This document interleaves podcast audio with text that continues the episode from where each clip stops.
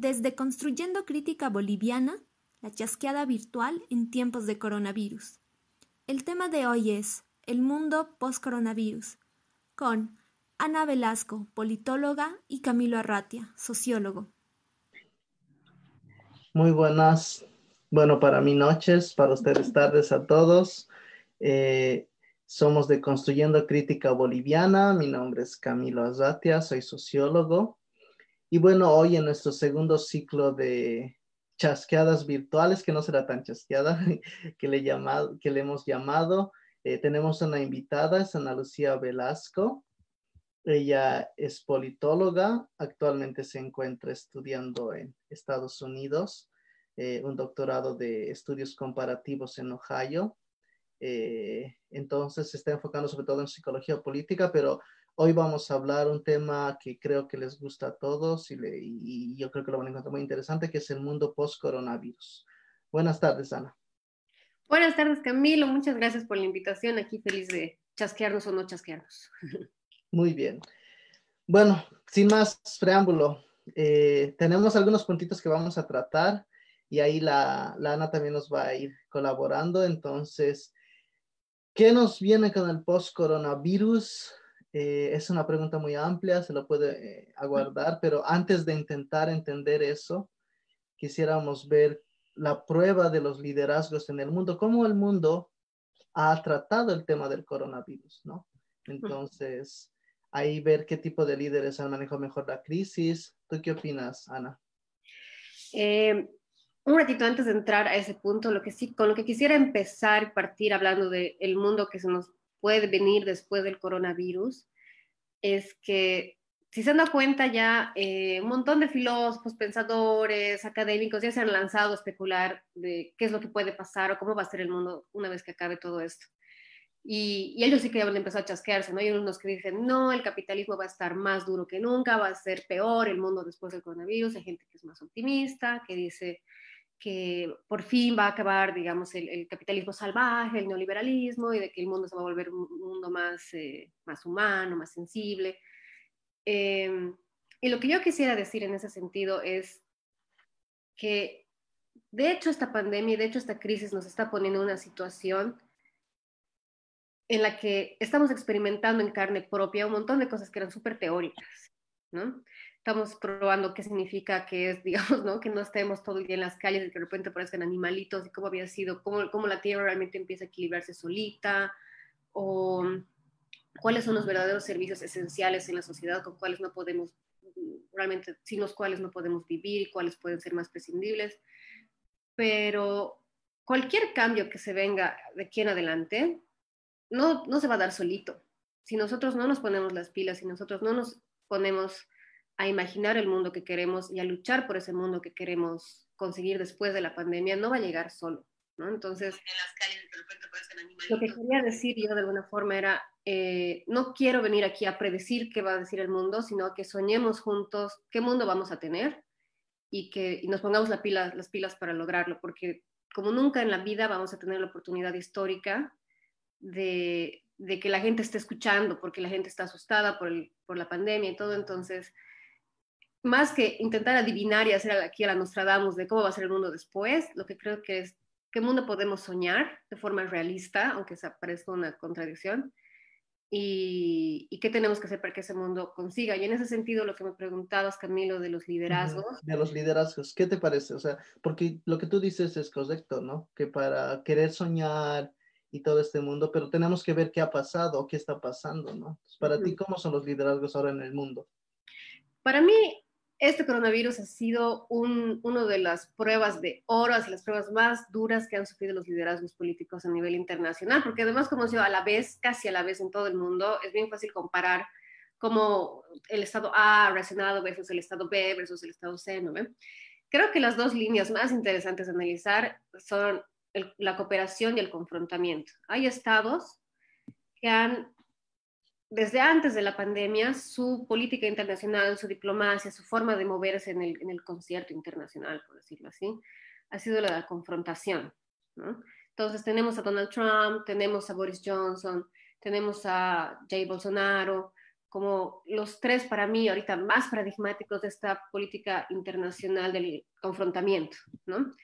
No, su mensaje hacia el mundo es nosotros estamos primero, no me interesa cooperar contigo, me interesa competir contigo y, y de la relación que vamos a tener unos con otros, alguien va a ganar y yo quiero ser el ganador, más o menos, ¿no?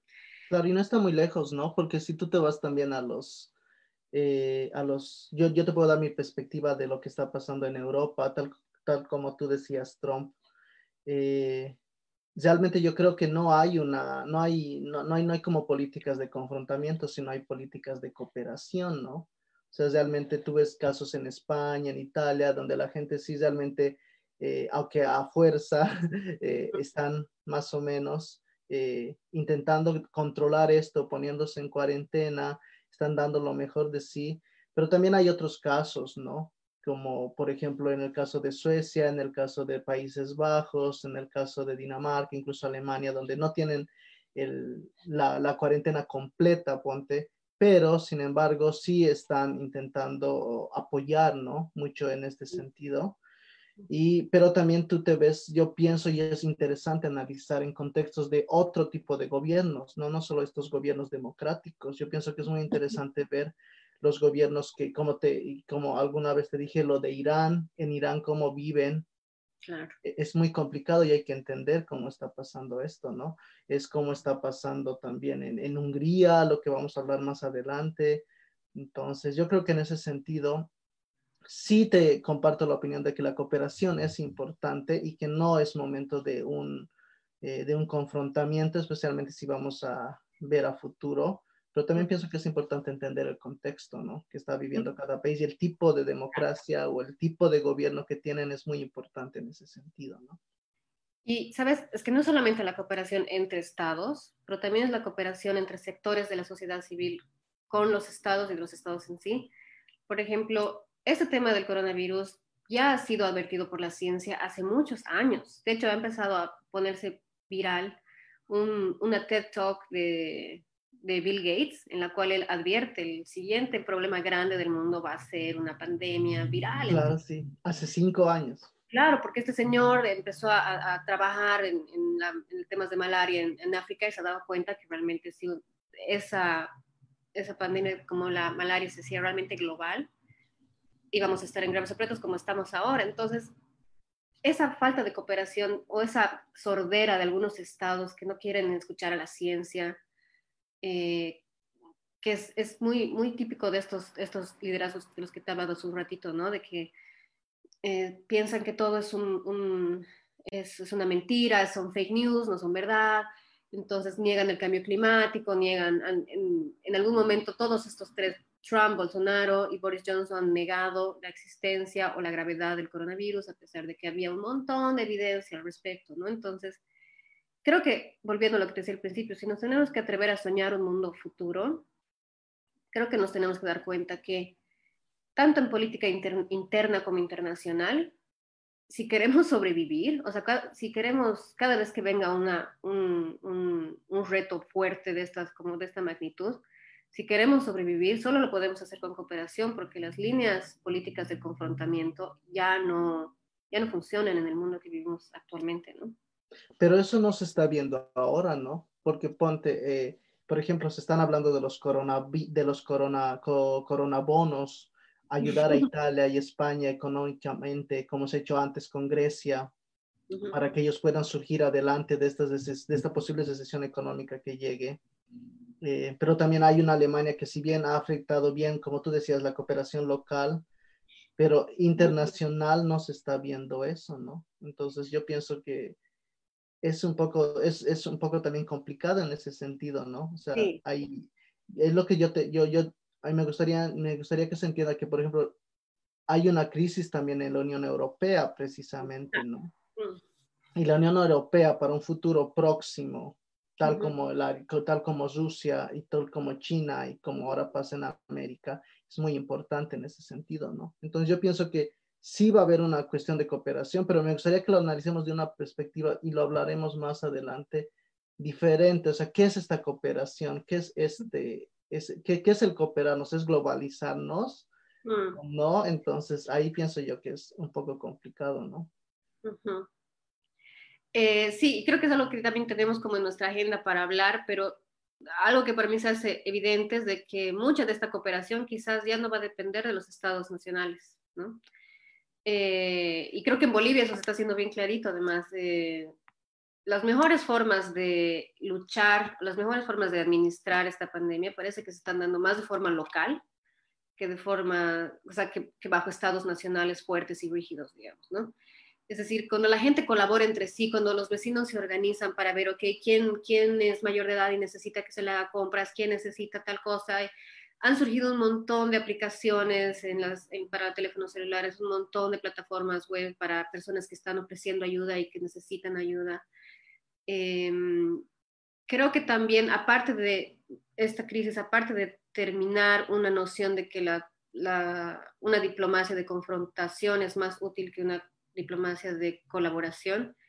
Creo que a nivel de sociedades eh, también debemos abandonar esa noción de que estamos, todos somos enemigos de todos y todos nos tenemos que cuidar de todos, sino que sé que suena súper idílico, ¿no? Pero que la única forma de sobrevivir en momentos críticos como este es ayudándonos, no hay otra, ¿no? O sea, es, además que el coronavirus es así, es dramático en ese sentido, ¿no? Eh, tiene que haber cuarentena y si alguien empieza a, violar la cuarentena, como que no solamente se pone en riesgo a sí mismo, sino que pone en riesgo a todos. Entonces creo que nos está haciendo revisar también qué formas de cooperación tenemos y creo que los estados, o sea, las sociedades más que los estados, que les cuesta conseguir cooperación, o sea, o que se han acostumbrado a forzar la cooperación con, con policía, la fuerza, con violencia, son los que más están sufriendo también en esta crisis, ¿no? Claro, y hay, por eso yo te pongo, es, para mí es muy interesante entender y, y, quiero entender este sentido de que la cuarentena es, es la solución. Sin embargo, como te digo, hay muchos países que no están aplicando la cuarentena totalmente, ¿no? Incluso ahí en Canadá igual hay una cuarentena medias, digamos, ¿no? Es como que puedes seguir la vida normal, eh, aquí en Suecia lo propio, y también en muchos países, como en Países Bajos, Dinamarca, entonces no hay como una cuarentena normal, pero igual están afrontando el problema. ¿Por cuál crees tú entonces que en ese sentido, por qué la cuarentena tiene que ser en ese sentido, no? Sabes que creo que pensar en una solución, así que, que como zapato le entre a todas las sociedades, digamos, el perfecto, la talla perfecta, no es posible.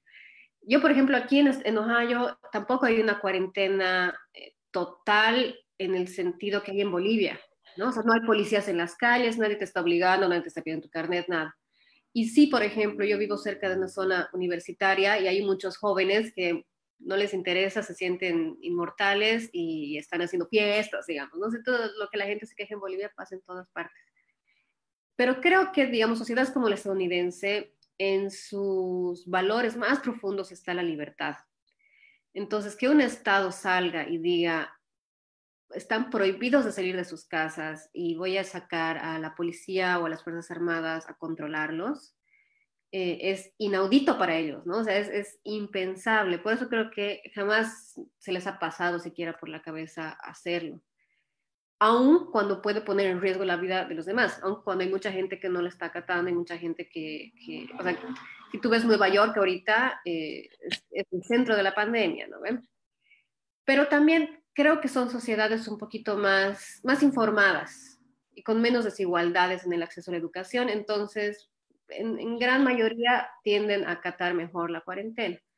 Pero eh, lo que funciona en Estados Unidos no va a funcionar en Suecia, no va a funcionar en Bolivia, no va a funcionar en todas partes. Cada sociedad creo que tiene que encontrar la, la receta que se le, se le ajuste mejor, ¿no? Claro, y, en ese sentido usamos como ejemplo, yo pienso que se usa como ejemplo ciertas políticas, pero aún nos está faltando contextualizar mucho, ¿no? Y ahí entra lo, lo, que tú dices, ¿no? Que se organicen localmente, como comunidades, todo, pero no hay la apertura de muchos gobiernos, ¿no? Y eso, y ahora pasando a nuestro segundo punto que, que hemos acordado, en ese sentido, tú sientes, consideras que este sentido de izquierda derecha, pensando en un mundo post-coronavirus, obviamente, ¿no?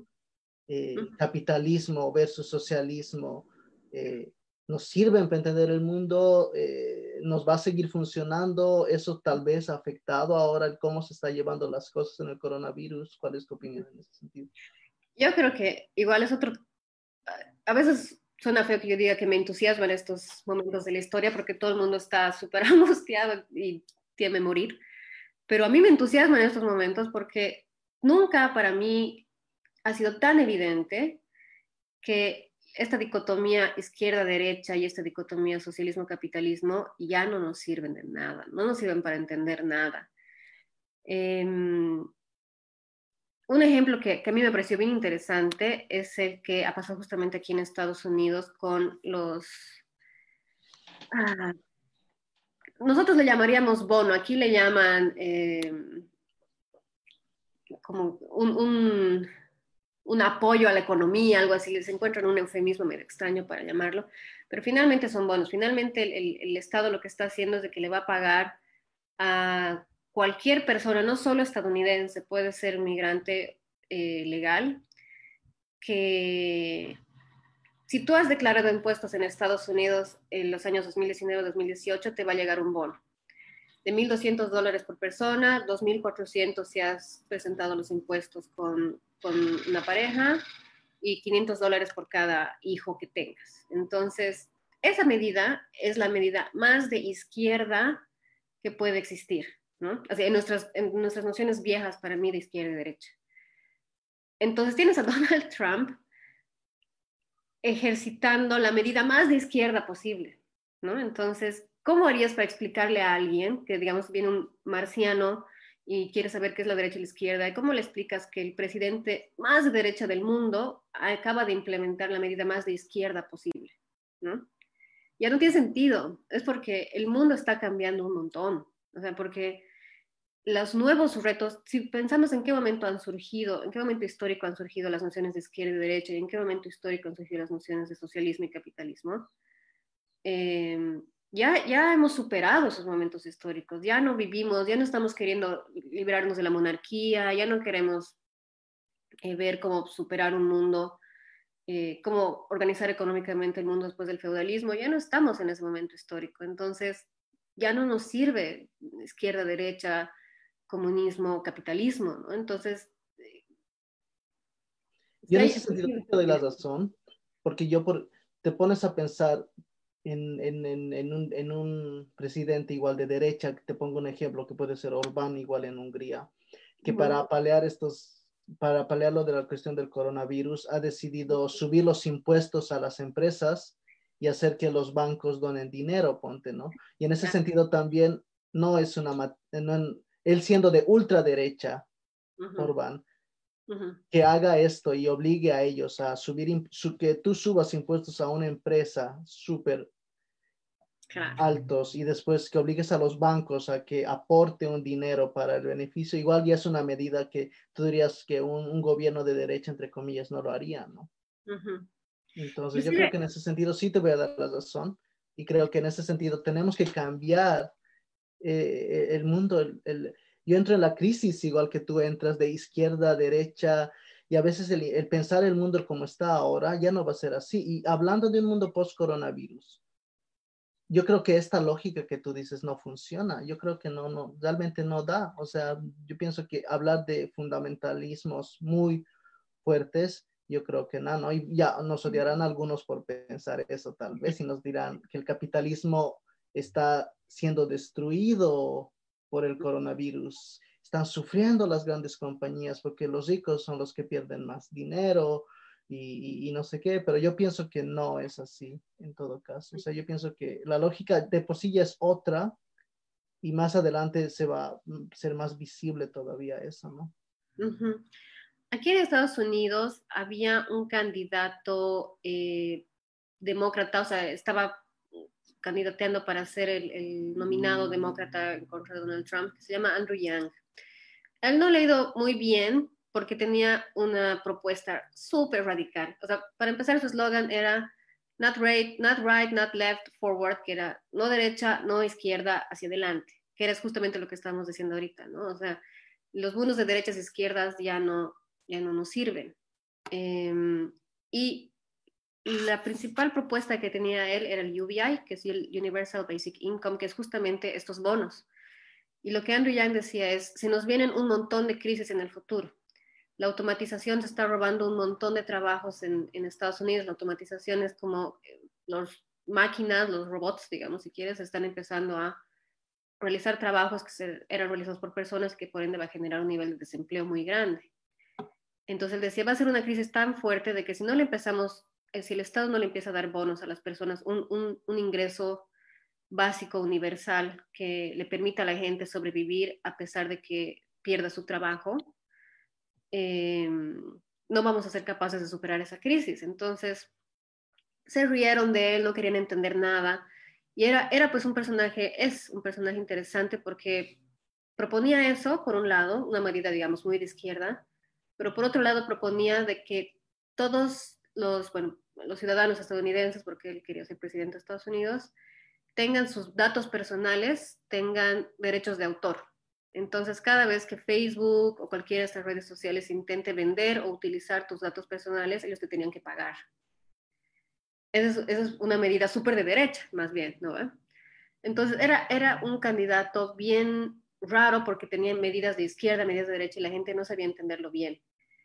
Eh, ahora que el gobierno de Donald Trump aprobó estos bonos, Andrew Yang, o sea, la popularidad de Andrew Yang como que volvió a, resurgir porque es como que él lo dijo, lo dijo en su momento y nadie lo escuchó y resulta que ahora que sí vino una crisis grave, la propuesta que él tenía había sido la mejor, ¿no? Entonces, creo que si tenemos que ver a los futuros políticos a los que queremos darles el poder después de este mundo del coronavirus, en un mundo nuevo en el que queramos soñar, deberíamos buscar por políticos que ya se olviden de plataformas, o sea, que, cuyas propuestas ya no estén basadas en soy de izquierda, soy de derecha, ¿no? Porque el mundo que se nos viene no, no puede ser descifrado ni por izquierdas, ni por derechas, ni por... Es que se vuelve en ese sentido lo de izquierda y derecha y yo considero que es una cuestión discursiva bien fuerte, ¿no? Pero se queda en el discurso. Tú eh, tú, igual aquí, por ejemplo, en Suecia, tal como tú decías, que es un país que, entre comillas, demuestra eh, mucho socialismo, todavía no han cuartado la libertad de la cuarentena y muchos, y lo están apoyando algunos, algunos de izquierda, sobre todo apoyando mucho estas políticas donde se sugiere a las personas que no salgan, pero no hay el autoritarismo que hay, por ejemplo, en países de Latinoamérica pero tú después te vas al internet y hay estas empresas, justo que tú mencionas, ¿no? Mm. Ahí está, tus datos, yo, tú no tienes el person number y está todo registrado ahí. Y hay una empresa, eh, digamos, te pongo un ejemplo, una empresa de zapatos que quiere mandar publicidad a cierta cantidad de gente y paga por la información de, de chicos de 15, 18 años, dónde vives y así saben dónde vive y te mandan y te llega aquí un correo así de full propaganda. Exactamente. Y es entonces... empresas. Claro, y de eso viven, pero es una empresa y se apoya eso. Entonces, en ese sentido te doy la razón y considero que eh, el cómo se manejan los gobiernos no son de izquierda derecha, sino que es algo altamente bien discursivo.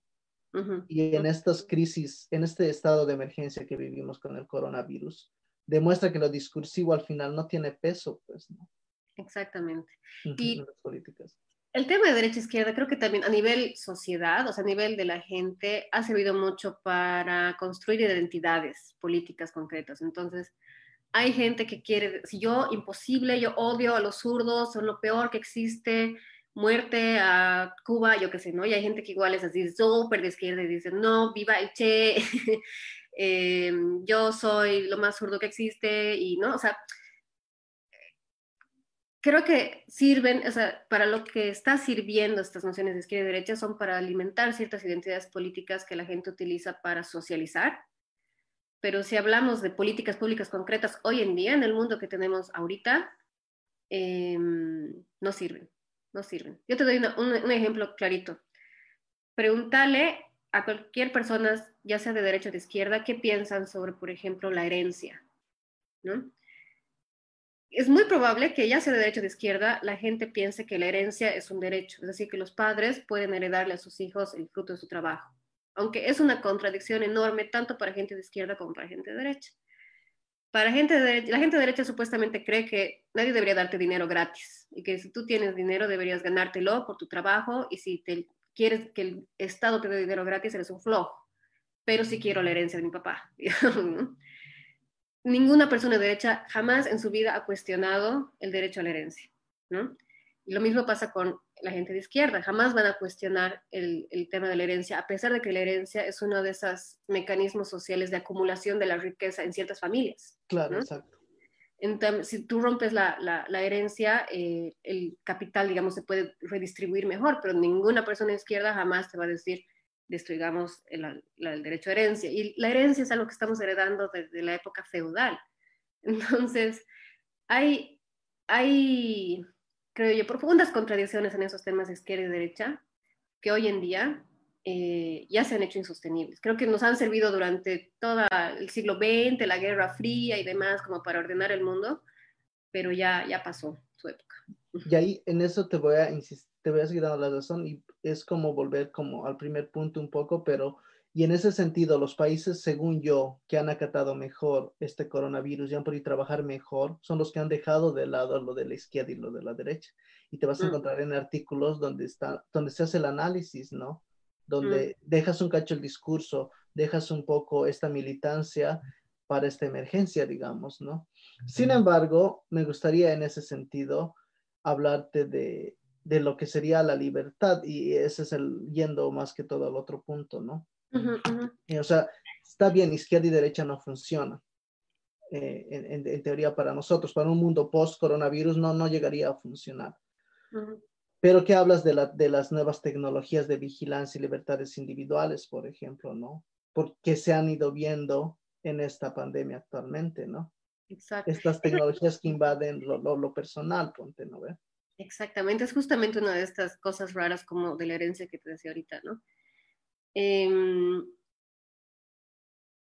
hasta donde sabemos, los países que han sido más efectivos en manejar la, la, la, pandemia han sido aquellos que han podido acceder a datos personales. Entonces han podido, para empezar, han podido hacer tests masivos, ¿no? Entonces han testeado la mayor cantidad de la población posible, haciendo una especie de muestreo inteligente para, para administrar inteligentemente sus tests. Entonces saben quién está infectado, quién está infectado y está pasando, digamos, eh, la, la, enfermedad en su casa o quién está infectado y ha sido hospitalizado.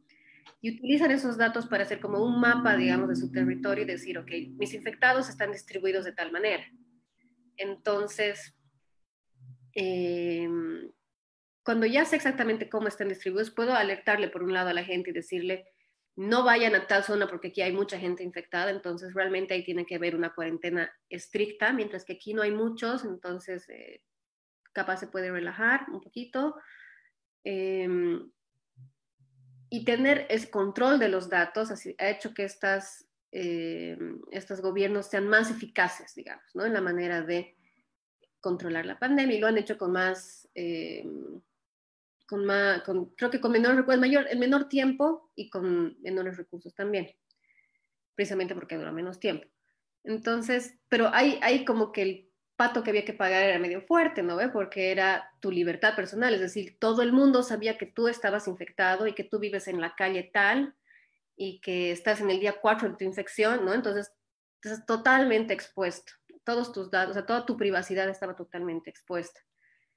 Eh, para momentos críticos como estos, parece algo bueno, porque es como que, ok, eh, te ayuda, pues, ¿no? O sea, eh, no tienes que exigirle a todo el mundo que cumpla la cuarentena, sabes, puedes administrarlo de una manera más inteligente, pero ¿qué va a pasar cuando acabe la pandemia?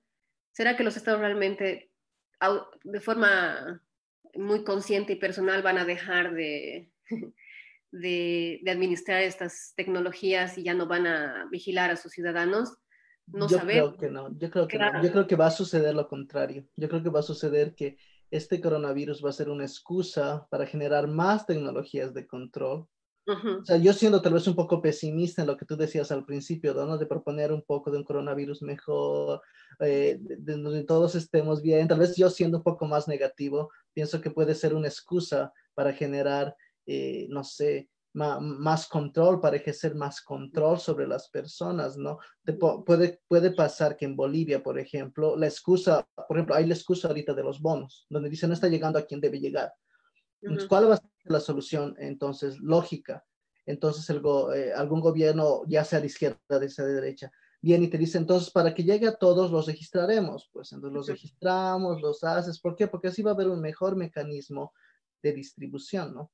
Pero ahí yo, yo, entro, y ahí yo, entro, y ahí te, te, pongo un ejemplo, en, la, en, en que no importa que sea izquierda o derecha, este mecanismo de control y este mecanismo de ejercer poder, el de gobernar, es muy fuerte y es muy complejo, ¿no? Va más allá de eso, porque eh, tienes a Vladimir Putin que estaba lanzando un referéndum para volverse a elegir. Eh, pero bueno, pasa el coronavirus y ahora obviamente no, no, no pasa nada, ¿no? Eh, y se apalea eso, entonces se, se reduce las protestas por todo esto. También tienes después a, tienes a, insisto con lo de Orbán, tienes a Orbán que con la excusa de, del coronavirus le han, se ha ampliado el referéndum y ahora pues, va a ser presidente hasta que, hasta que acabe la pandemia, digamos, ¿no? Puede ser nunca, ¿no? Entonces, yo te pongo en ese ejemplo que yo sí soy un poco pesimista y en ese sentido yo creería que las tecnologías de vigilancia, libertades, todo esto en un mundo post-coronavirus, pienso que va a haber más control y pienso que se va a ejercer más control. Y, no me imagino yo un gobierno siendo muy pesimista realmente, donde, donde el, el, gobierno diga, no, conscientemente no quiero usar esto, sino pienso que lo va a usar de excusa, ¿no? Otra vez estoy siendo muy negativo, no sé. Sabes que es difícil, o sea, para mí lo ideal es que nosotros como ciudadanos estemos siempre pendientes de encontrar ese equilibrio, porque claro, cuando hay una pandemia, con una crisis como la que estamos viviendo ahorita, nos conviene que hayan esas tecnologías, es bueno que hayan y nos pueden ayudar, pero tenemos que saber en qué momento eh, mis datos están siendo utilizados, digamos, para el control de una crisis, una emergencia como esta, y en qué momento mis datos están siendo utilizados para prevenirme de protestar, para prevenir que yo me, no sé, me, me organice políticamente, o, yo, o sea, para vulnerar otros derechos que yo tenga, ¿no? Eso requiere una población bien educada, requiere una población bien consciente y bien pendiente de cómo están siendo utilizados sus datos. Entonces, si pudiéramos ser esa ciudadanía informada y activa, ¿no? Que dice, ok, puedes utilizar mis datos porque ahorita hay una pandemia y tenemos que controlarlos, pero eh, ya no te voy a permitir que lo hagas cuando esto acabe. Eh, para mí sería lo ideal, pero sí soy consciente que es, es, es, es difícil. Es muy utópico, yo creo. E, en ese sentido sí es muy utópico. Sea, yo quisiera lo mismo, pero pienso que en ese sentido sí sería un, poco, un, poco utópico pensar en ese sentido, pero bueno, no sé, eh, piensa en ese tema. Bueno, a ver, cambiando tal vez un poquito de tema, eh, para que nos alcance el tiempito. Eh, ¿Qué opinas de lo que puede ser eh, el, el, medio ambiente en este sentido? O sea, y siguiendo con esta lógica, ¿no? De quién gobierna, eh, no, no me quiero meter tal vez entre la izquierda, pero depende quién gobierna, cuál sería la lógica. O sea, si ya primero tenemos lo de las tecnologías de vigilancia y libertades, yo considero que tal vez va, a pasar eso. Y en la cuestión del medio ambiente, ¿tú qué, tú qué opinas? Bueno, yo te, yo te pongo un tema, por ejemplo. A mí este coronavirus, yo imagino que en un futuro, en un mundo post-coronavirus, ahí ya voy a ser más tópico que vos tal vez. Pienso que deberíamos tener ideas no tan descabelladas como lo que sería el decrecimiento, por ejemplo. El decrecimiento nos, nos dice que, o sea, que hay que consumir menos, que hay que crecer menos, ¿no? Cosa de que todos, o sea, nadie te dice no así. En, en Estados Unidos, por ejemplo, ni, ni, ni, ni los demócratas, ni los otros, o sea, nadie te habla de decrecimiento. Pero ahora con, lo que, con, con, la crisis del coronavirus, para mí ya surgen unas ideas que no son tan descabelladas, ¿no? O sea, ¿por qué no seguir, digamos, con esta idea del crecimiento? ¿Por qué un mundo donde no crezca, que decrezca, ¿no? Exactamente, ¿sabes? Para empezar el tema del medio ambiente, tenemos que, yo estoy abierta a ver si es que alguien me hace, me critica o, o me hace alguna pregunta al respecto, pero para mí es inequívoco que esta crisis es un, o sea, el, coronavirus es un, es derivada de la crisis ambiental. en el sentido que la relación que los seres humanos tenemos con los animales, la manera en la que nos relacionamos con animales silvestres y no silvestres, domésticos y no domésticos, eh, es insostenible. Nos está, nos está matando a ellos, cosa que claramente no nos importaba, pero ahora nos está matando a nosotros también. Todas estas pandemias que han habido los últimos años, el SARS, MERS, ébola, todos tienen un origen animal, ¿no? La, gripe porcina, la gripe aviar, es porque tenemos una cantidad enorme de animales confinados en espacios pequeños con pésimas condiciones. Em, los estamos matando de manera mm, industrial para poder conseguir, para poder consumirlos o para poder traficarlos. Y al destruir estos animales y al destruir sus ecosistemas, estamos liberando estos virus de sus, de sus anfitriones naturales, Entonces se muere, yo que se está muriendo una gran población de murciélagos, entonces, TIN se libera el ébola, digamos, ¿no? Como ya no hay suficientes murciélagos, el virus está volando y TIC se, se muta y entra al, al, ser humano. Entonces, tenemos que empezar a plantearnos de forma seria, pero seria, cambiar la manera eh, en la que está pensado ese crecimiento que tú decías hace un rato, ¿no? Porque para nosotros, lastimosamente, en un mundo moderno se nos ha enseñado que crecimiento, o sea, que bienestar es crecimiento, ¿no? que si mi abuelo tenía una casita, mi papá tiene que tener dos casitas y yo tengo que tener tres casitas, ¿no? O sea, que siempre tengo que tener más que mis anteriores generaciones, que, eh, que es un, un, nivel de éxito siempre va a ser la mayor acumulación. Yo tengo harta ropa, tengo una casa grande, tengo dos casas, tengo cinco autos, yo qué sé. Entonces, cuando ese nivel, esa, esa, noción de bienestar empieza a chocar con lo que realmente la Tierra es capaz de producir para la cantidad de personas que somos en este mundo, eh, suceden las cosas que están sucediendo ahorita. Si no nos damos cuenta ahora, bajo estas condiciones, yo no sé qué tiene que pasar, ¿no? Em, y lo que tú planteas me parece súper, súper, súper interesante, porque, por ejemplo, aquí en Estados Unidos se está hablando mucho del Green New Deal, ¿no?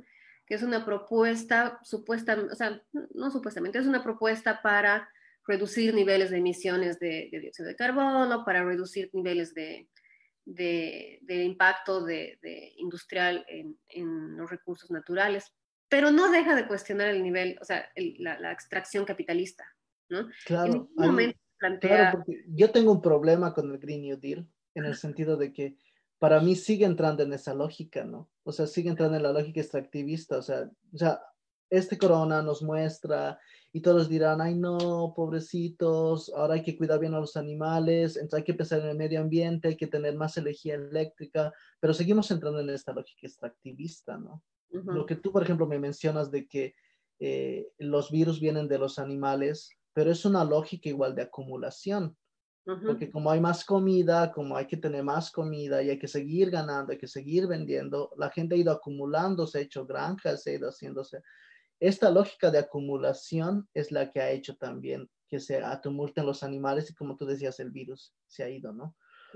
Para mí el Green New Deal en ese sentido tampoco sería una perspectiva buena para un mundo post-coronavirus porque seguimos con la lógica extractivista, ¿no? Y lo que te había dicho alguna vez, para mí es como una especie de capitalismo verde, no sé si se puede decir, pero igual estamos en el debate de, de no irnos ni de izquierda ni derecha, pero Exacto es una, para mí es una lógica extractivista y seguiría siendo igual, ¿no?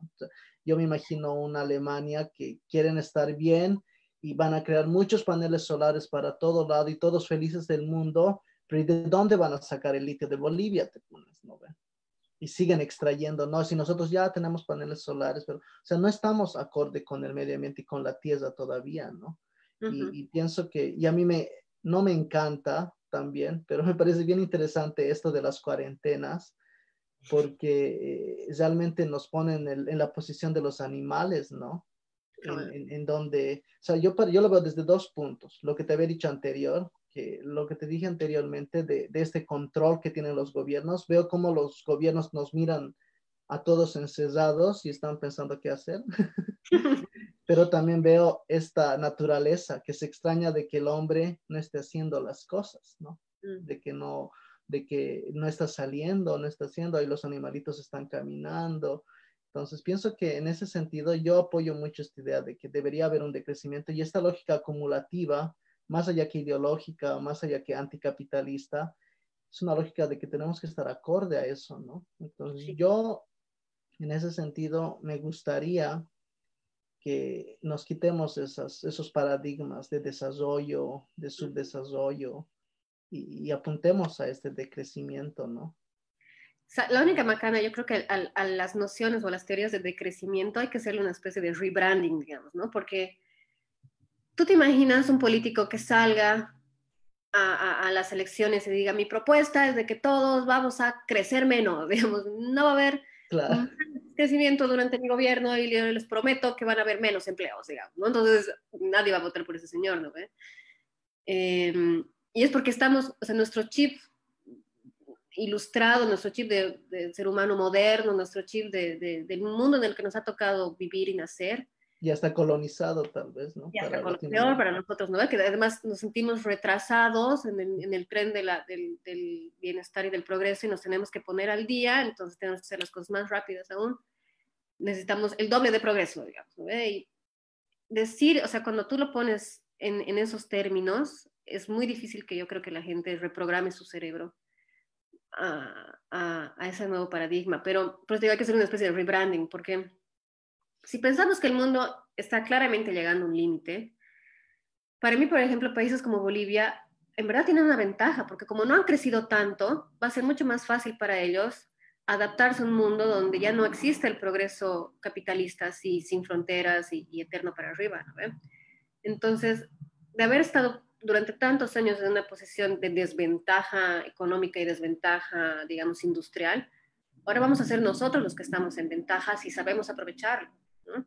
Claro. Va a ser mucho más fácil adaptar sociedades como la boliviana, que no tienen los niveles de, de, industrialización como los que tienen. Exacto. En, ese, en eso tienes mucha razón. Yo sueño con que en países como Bolivia, como tú dices, tal vez habría que cambiarle el cómo lo explicamos, de crecer, ser menos, pero pienso que en países que Bolivia, donde no tenemos una industrialización fuerte, agresiva todavía, eh, yo pienso que podemos hacer. Yo me imagino un mundo donde todos tengamos nuestra casita y nosotros eh, cultivemos, nos hagamos, y o sea, para mí eso sería un mundo lindo post coronavirus. Pero como te digo, soy un poco pesimista porque pienso que eh, tiene que ver mucho en el quién nos gobierna, ¿no? Cómo, cómo vemos, cómo vendemos esto de quién nos gobierna, cómo nos gobiernan.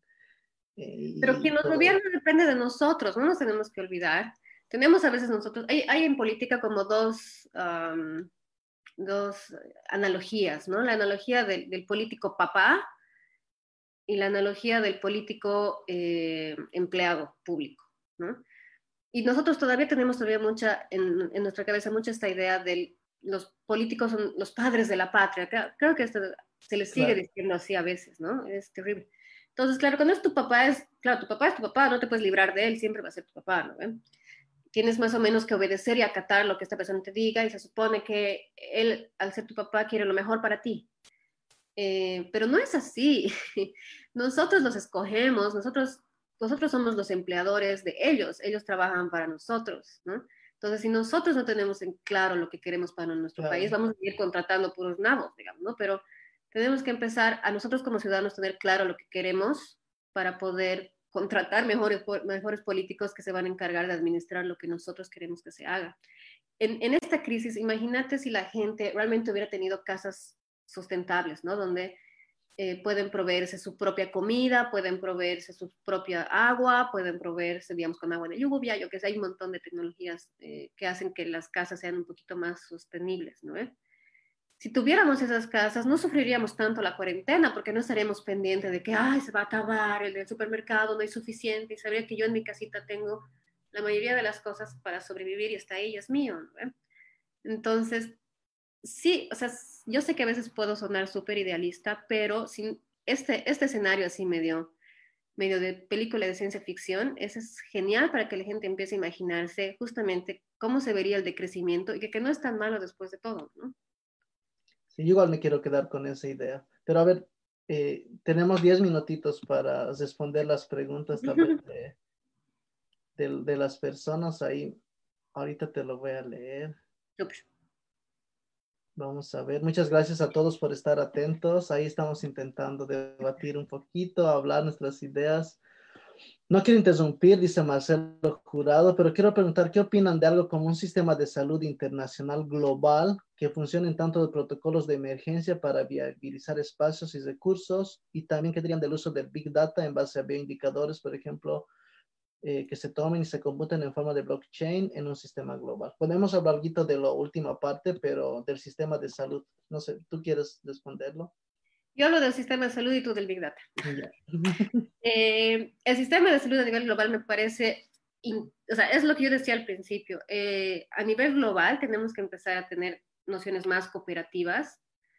Entonces, por ejemplo, ¿qué le ha pasado a un montón de gente, no solo en Bolivia, ¿no? que se han quedado atrapados en otro país que no es su país de origen y obviamente no van a tener atención eh, de salud o les va a salir carísima y su seguro solamente aplicaba a su país, yo qué sé si hubiera este sistema de salud internacional cooperativo en todo el mundo, em, sería pues así un golazo, ¿no? Frente a este tipo de, de, pandemias que son globales.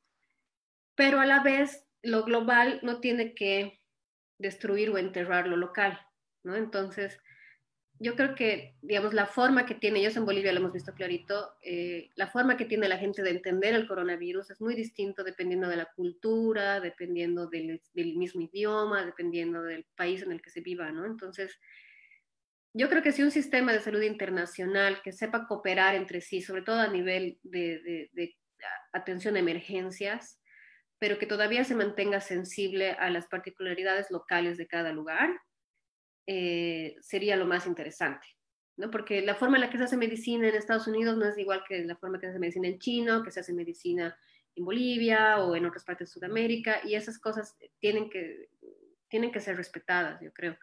Pero hay que encontrar ese equilibrio entre lo global y lo local. Eso es lo que yo, yo pensaría al respecto. De lo que no hemos alcanzado hablar. Pero a ver, eh, yo respecto a lo del Big Data, he dado mi opinión. Siento que eh, es, es muy interesante, obviamente es más práctico, es más fácil que haya indicadores, que se tomen, se computen, pero eh, pienso que es muy complicado el quién tiene esta data, ¿no?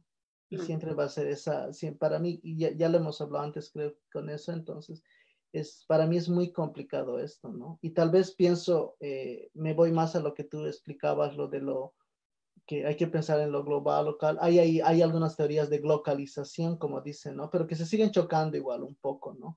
Porque no quieren hablar muchos de globalización porque como que lo te, dicen que no, es, eh, es, pero la globalización también nos habla de uniformarnos, ¿no? Y ahí tal vez voy a listar un poquito y yo digo que sí es bueno un sistema de salud internacional global, pero para lograr eso va a haber un momento donde nos tenemos que uniformar mucho y, pienso ahí que es un poco, este coronavirus no sé si nos va a ayudar a uniformarnos o mejor nos va a ayudar a, a, separarnos, digamos, ¿no? Y, se puede ver desde muchas perspectivas, migraciones, políticas, todo, ¿no? Mm. Pero a ver, para no ir, eh, dices, realizar un análisis sobre la solución a lo que es mejor para afrontar esta pandemia, se deberían realizar estudios para las mutaciones víricas y la taxonomía que presentan para producir las afecciones. Creo que eso es más un comentario que mm. una pregunta. Que es verdad. Estefanía también nos dice, determinar la política como de derecho o izquierda resulta siendo, siendo totalitarista. Sin embargo, siguen siendo necesarias estas etiquetas para parcializar a los pueblos. Sería interesante desestructurar esta dicotomía en lo comprendido por la humanidad. Mm. Eh, sí, igual estoy de acuerdo. Pienso que hay que romper paradigmas. Pienso que en un futuro, en un mundo post-coronavirus, tenemos que romper paradigmas realmente, ¿no? Sí, las etiquetas de derecha y izquierda solo le sirven a los políticos, no nos sirven a nosotros. Claro, es muy discursivo y, y ahora, por ejemplo, no nos yo pienso que no ha funcionado nada. Eh, ¿a qué, de qué clase de izquierda hablamos, a qué le denominamos derecha, noto que están perdidos respecto a la posición política e ideológica que el Estado asume para el desarrollo de un país, están discutiendo sobre la periferia, no entran en lo estructural. De todos modos, chicos, me alegra que se discuta de estos temas a través de redes sociales. Nuestra idea no era discutir qué es izquierda, qué es derecha a nivel eh, ideológico, eh, pero estábamos, y no, pienso que hemos intentado hablar desde el sentido de romper paradigmas, ¿no? Y si nos sirve o no nos sirve, ¿no? Exacto. Obviamente en lo, estructural mejor no entra a la izquierda y la derecha, diría yo. Exacto. O sea, creo que eh, es, indudable que derechas hay muchas, izquierdas hay muchas, porque la historia misma de la izquierda, la historia misma de la derecha es súper rica, pero al final, cuando terminan siendo utilizadas como una etiqueta, lo que decía el anterior comentario, una etiqueta para dividir a la sociedad. Miren, yo soy un, candidato de izquierda versus el candidato de derecha, entonces tú posicionate si quieres ser de derecha o de izquierda. Eh, ahí es donde creo que eh, pierden total eficacia para son súper eficaces para ganar elecciones, pero súper ineficaces cuando se trata de hacer política pública en tiempos difíciles como los que estamos viviendo ahorita. Claro. Otra, hay demasiados factores que influyen sobre la respuesta a un país a una pandemia. Los casos son tan, únicos que no da para decir que un país respondió mejor que otros a la pandemia. Eh, sí, es, diferente, es difícil. Como ejercicio mental, intenten comparar los países africanos con los números de Luxemburgo. No hay comparación válida se parte de un conjunto muy diferente de factores iniciales y esto es válido para todos los países. Además, es muy prematuro de hablar de efectividad porque en muchos casos no se ha llegado al máximo de casos en el país. Ahí yo, ahí yo me gustaría responder esta en el sentido de que los números igual, o sea, sí es una, es, es, una medida, pero no está muy, muy seguro, ¿no?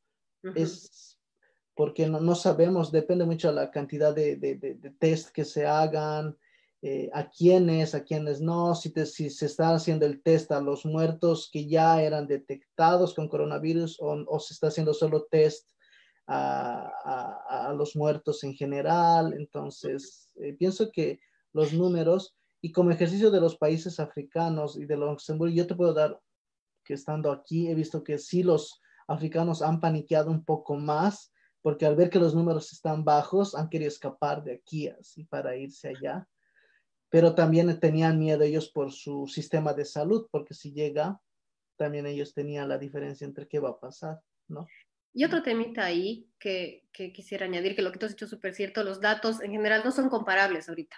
Entonces, creo que lo que yo me refería con qué país o qué estado ha podido atacar mejor el tema no es tanto en si tienen menos muertos o si tienen menos infectados, sino en cómo han logrado administrar la crisis que nos va a llegar a todos, ¿no? o que les ha llegado a casi todos los países. Entonces, si se ha logrado eh, administrar con cierta tranquilidad dentro de lo que se cabe, con cierto orden, si hay, digamos, si el sistema de salud está logrando no colapsar demasiado, si se está logrando administrar bien, eh, a eso me refería, porque creo que si nos referimos a, comparamos cantidad de muertos, cantidad de infectados, no nos sirve de nada hoy en día.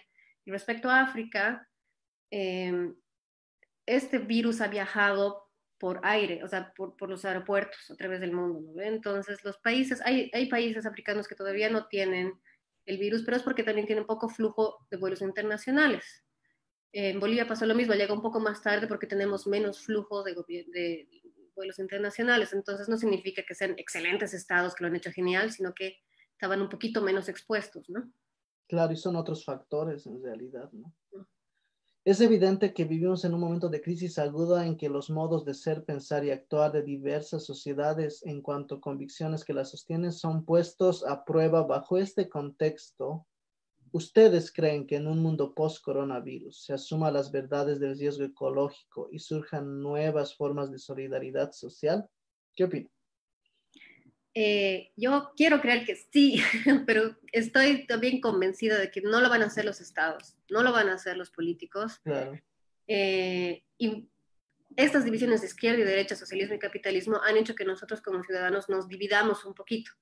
Si somos capaces de superar eso y darnos cuenta todos, independientemente de las diferencias políticas que podamos tener, que este es un tema urgente y que si eres un político de derecha y de izquierda, donde sea que vengas, tienes que tomar en cuenta esta agenda ambiental. Eh, si nosotros los obligamos, puede ser, ¿no? Pero va a depender de que nosotros lo hagamos, porque si no, eh, ellos por sí solos no lo van a hacer.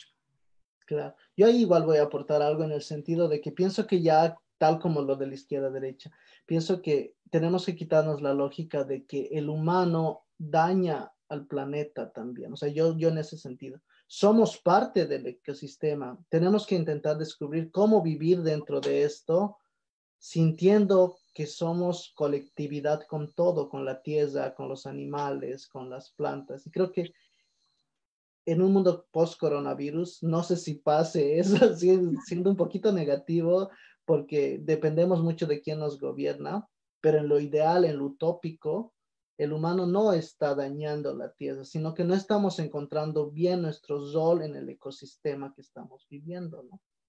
Entonces, en ese sentido, pienso que en ese sentido sí tal vez puede surgir, solidaridad social, pero si seguimos con esta lógica de consumismo y de seguir y seguir queriendo más, más, pienso que en ese sentido voy a ser más pesimista. Mm. Eh, las vacas y otros ganados pasaron enfermedades y resultaron en grandes epidemias. El mayor ejemplo es la pandemia que ocurrió en América tras la llegada de los españoles. Eso fue hace 500 años, no cuando éramos ecológicamente sostenibles. Ups, no se trata de un problema ecológico sobre. Eh, ya voy a distar con él.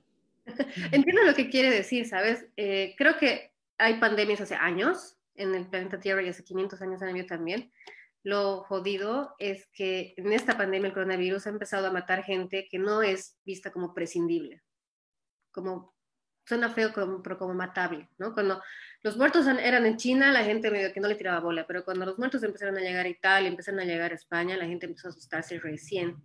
Y sí creo que hay, hay, hay nociones de raza y hay nociones de, de, de, de clase y de qué, de qué poblaciones son medio prescindibles en el mundo y cuáles no.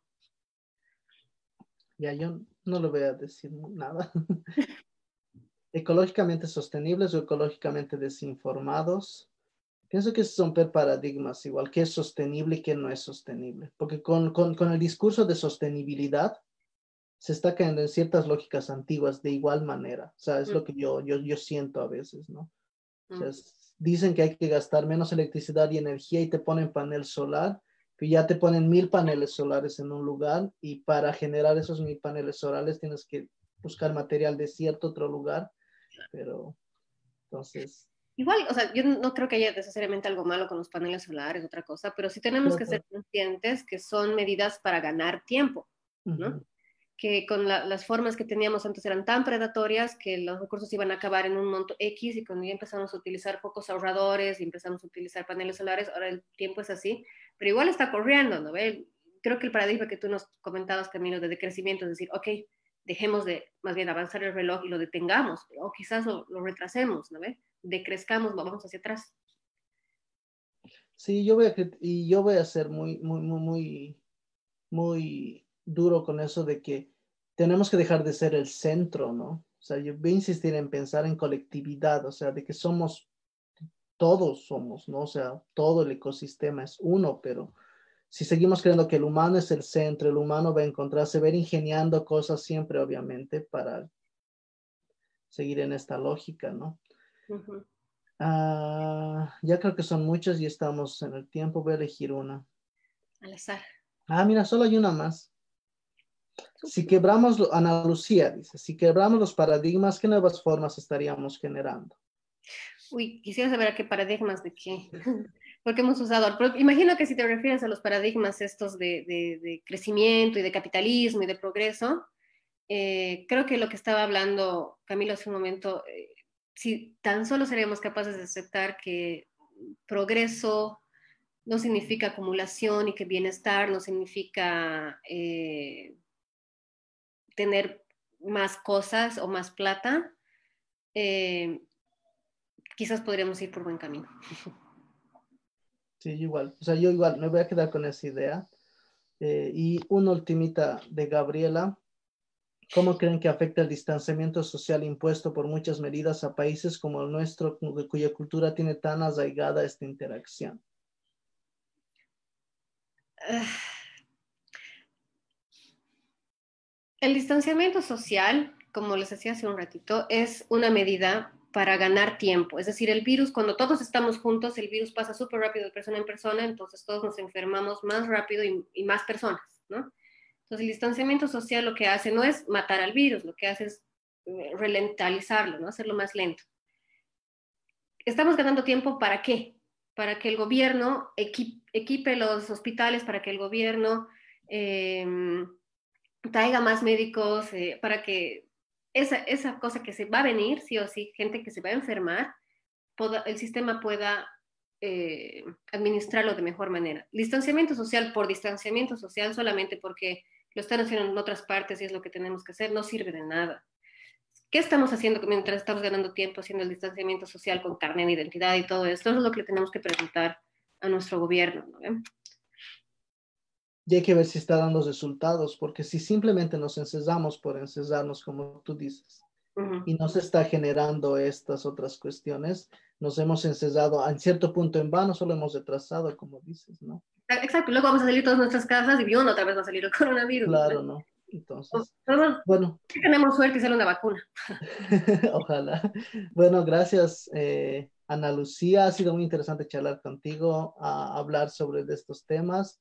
Me gustó mucho tu punto de vista. Eh, y bueno, nada más. Aquí las gracias, querido Camilo. Me gustó igual un montón estar aquí. Cuando quieras nos volvemos a, a chasquear. Cuando quieras. Tú más utópica y yo no tan utópica. Ya, bueno, entonces un saludo, muchas gracias a todos. Eh, somos de Construyendo Crítica Boliviana, intentamos haciendo este ritmo de chasqueadas virtuales para un poquito hablar del tema y para hacer un poquito un análisis desde otras perspectivas, ¿no? No de las mismas perspectivas de siempre, ¿no? Entonces, un saludo a todos y mañana no se olviden, también va a haber otra charla sobre economía y coronavirus con Zubí Peñaranda y Diana Montenegro. Los esperamos igual a la misma hora. Saludos. Un abrazo, chao. Chao.